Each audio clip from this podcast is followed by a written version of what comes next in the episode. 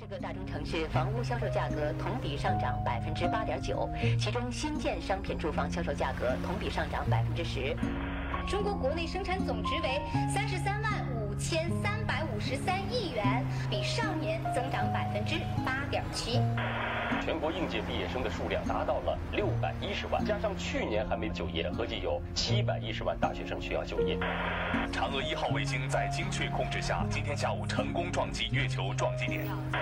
拆迁户自焚事件，三人失业。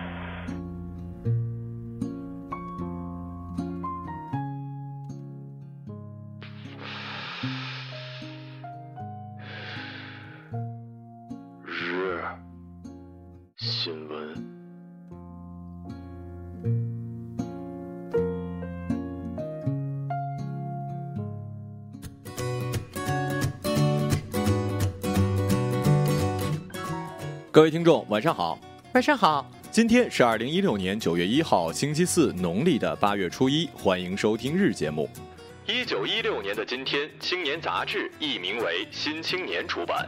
陈独秀在改刊后的《新青年》第一期上发表了《新青年》一文，号召青年做新青年。他提出新青年的标准是：生理上身体强壮，心理上斩尽敌绝，做官发财思想。今天的节目主要内容有：澳洲越狱少女嫌弃通缉令，自己照片丑，要求更换；男子工地偷手机躲宾馆，与女子裸聊被抓；顾客在宜家组团葛优躺；深圳女司机不满交通处罚，签字卖棺材去死。下面请听详细内容。英国卫报二十九号报道，这名少女名为艾米夏普，现年十八岁。二十六号的下午三点多，从澳大利亚悉尼萨里山地区的一所监狱成功越狱。警方随后公布了她的两张照片，而当地媒体在转发警方通缉令上均附上了照片。照片中，夏普头发乱扎起来，妆容也不加，眼袋耷拉，肩头搭着一条红色的毯子，乍一瞧还以为是一位中年妇女。令人意想不到的是，正在逃亡的夏普几乎立刻在相关的帖子下发表留言，用非常礼貌的语气请求媒体换一张照片。二十七号零时过了不久，当地警方便在距离越狱地点不远的沃尔沃斯公园再次逮捕了夏普。警方发言人随后证实，夏普将因此面临越狱跟逃避逮捕的指控。根据这位姑娘的行为啊，我们有理由怀疑，女孩越狱的原因很可能不是因为伙食不好、没有自由、生活条件太差了，可能是因为监狱里没有足够的化妆品以及不让用手机。我强烈建议啊，以后给女性监狱人手配一个卡西欧自拍神器，那么这种事情呢，就绝对不会发生了。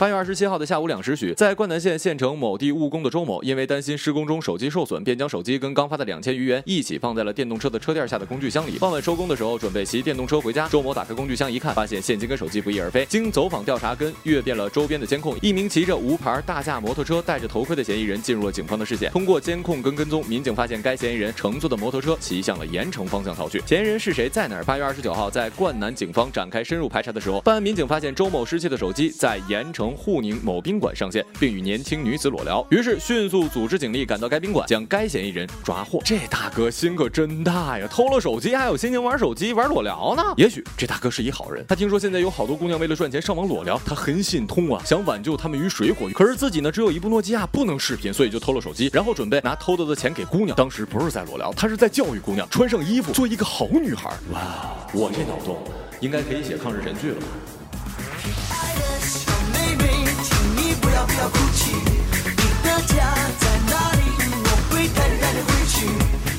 二零一六年的八月三十一号，北京的宜家东四环的宜家商场内，有人拍到了许多顾客瘫倒一片。相较于之前，甚至有顾客直接盖上了被子在其中睡觉。同时，在杭州的宜家商场也出现了夏季纳凉的大军。这个周末恰逢杭州宜家一年店庆，店里人满为患。商场三层的沙发区、书桌区、床品区、样板间、儿童区等有座位的展区，久坐不起的纳凉族比比皆是。和往年务工人员居多的情况相比，今年宜家到处葛优躺的主力军成了带娃娃的家庭们。我就想问一句哈，你们是不是没有家呀？没有空调啊？啊你们咋那么会过呢？那么会过，咋就没有完成一个亿的小目标呢？我本人是真的不能接受，因为你要知道，你躺那个地方可能无数的人躺过，你知道上一个人是不是有传染病吗？连我这种糙老爷们儿都知道卫生问题，你们就不在乎？我最后还得问一句，你们真没家吗？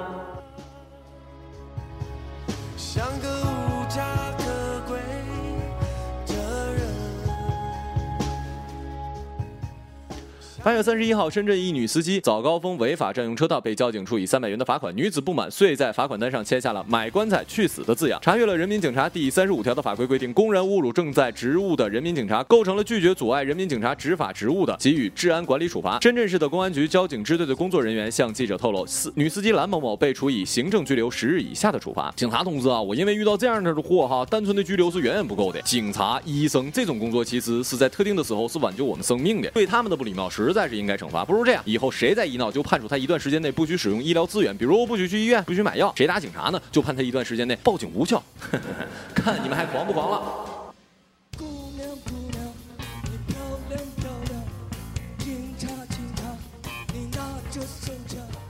今日人物：上海民政局。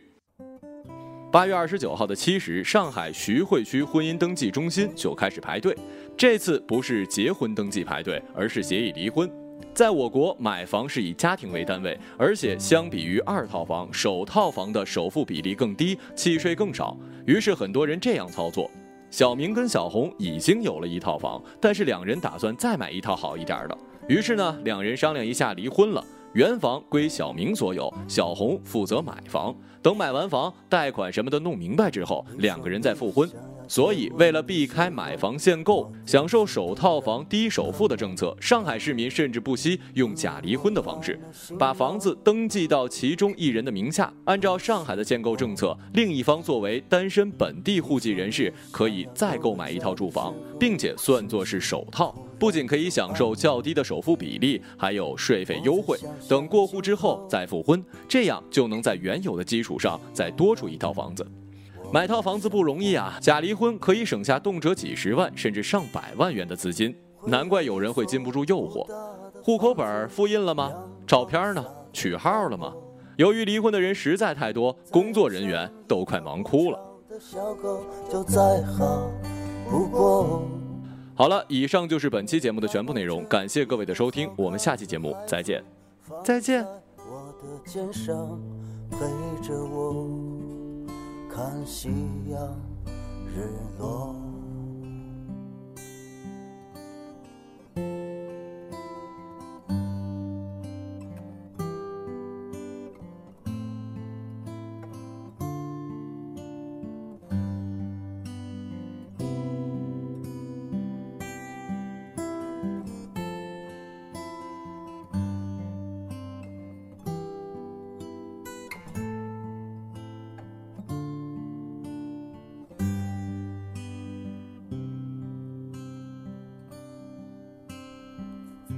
你说你想要结婚的时候，我的心突然就疼了，因为我怕那新郎不是我。你说你想要有个家的时候，星星突然就暗了，我在想象今后没。生活会有一所不大的房子，阳光洒的斑驳，再养上一条不吵的小狗，就再好不过。他抱着一个好看的孩子，放在我的肩上，陪着我。看夕阳日落，会有一所不大的房子，阳光洒的斑驳，再养上一条不吵的小狗，就再好不过。他抱着一个好看的孩子，放在我的肩上，陪着我。看夕阳日落，陪着我看夕阳日落，陪着我看夕阳。